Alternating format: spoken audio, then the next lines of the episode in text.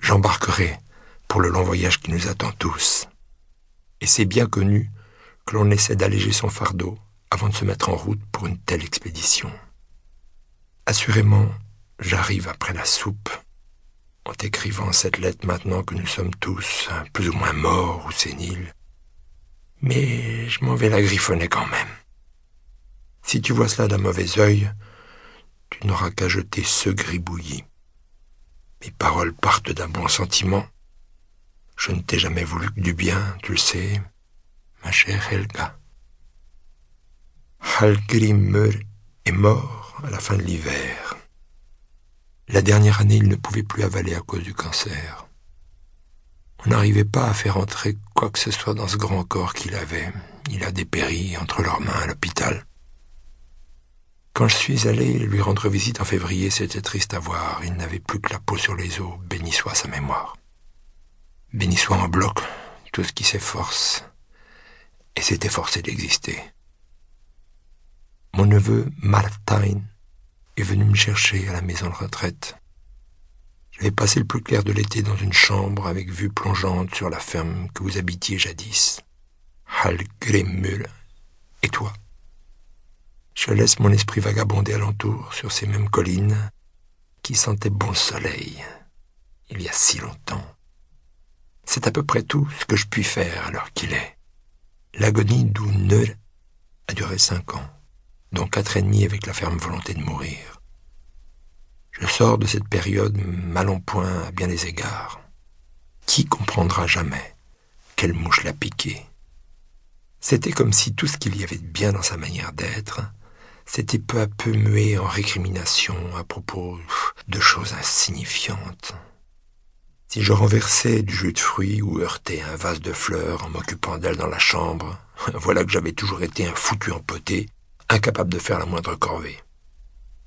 Était-ce la dureté sous-jacente de son caractère, celle que j'avais soupçonnée, qui faisait finalement surface? Elle cessa de se lever et refusait de se nourrir. Au bord de l'inanition, elle s'abandonnait à un mal invisible. La vieille âme que je lui connaissais s'était détériorée. Oui, son âme la quitta.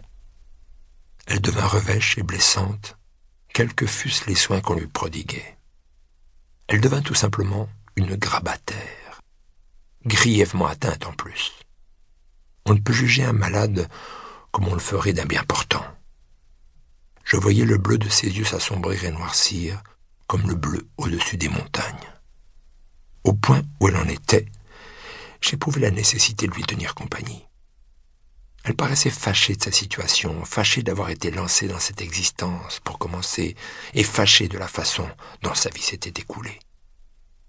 Tout ce que je récoltais pour ma peine, c'était d'être traité de, de vrai salaud pour l'avoir amené en bateau toute sa vie.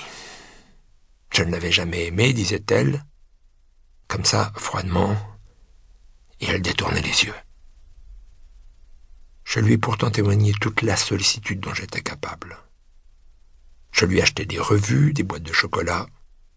J'ai sorti des photos de nous faisant les foins à Grundir, des photos de la vieille ferme, des tréteaux de séchage infléchissant sous le poids des lamps et du poisson suspendu, du ramassage du duvet d'éther et des petits macarots sur les îlots, moi en train de racler une peau de phoque ou de réparer une barque dans le hangar, Hooner sur le tracteur avec le lait, dans le compartiment à l'arrière, bref, de tout le soleil qui m'a été donné de photographier dans cette vie avec mon vieux Polaroid.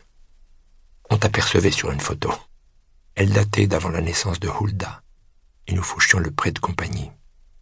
Elle a pointé le doigt sur toi et elle a dit C'est elle que tu aurais dû prendre, et pas une brebis stérile comme moi. C'est elle que tu as toujours voulu, pas moi. Elle a repoussé l'album. Elle fixait le pied du lit de ses yeux vides.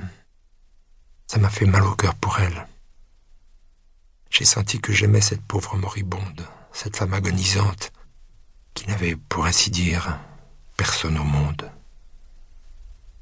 Il m'a paru que j'avais eu raison de croupir dans mon coin avec elle pendant toutes ces années. Sinon, qui se serait occupé d'elle? Des larmes ont roulé le long de ses joues, comme de petites vagues.